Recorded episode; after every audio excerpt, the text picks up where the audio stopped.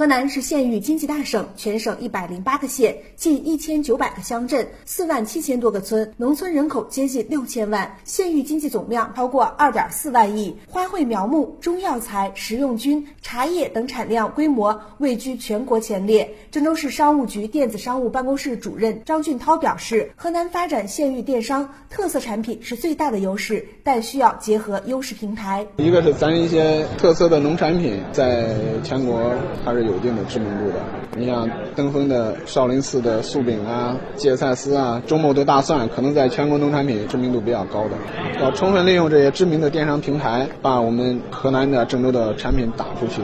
据介绍，今年前三季度全省电子商务交易额五千七百八十亿元，增长百分之三十六点一。其中，网络零售交易额九百七十亿元，增幅为百分之四十九点五，呈现强劲的增长势头。今年九月，河南广电县域传媒集团公司挂牌成立，通过“互联网加三农加广电”打造县域交易平台。公司董事长张克轩坦言，农村电商最后一公里是未来的关键。农村现在真正送到农户家里。中的物流公司还很少很少，没有真正解决最后一公里，让农民可以在网上买到东西。谁能解决的最好，可能谁能够真正建立农村市场。目前，河南已有十五个县成为国家电子商务进农村示范县，未来我省还将安排专项资金，每年支持十个省级示范县，使国家和省级示范县数量达到全省的三分之一。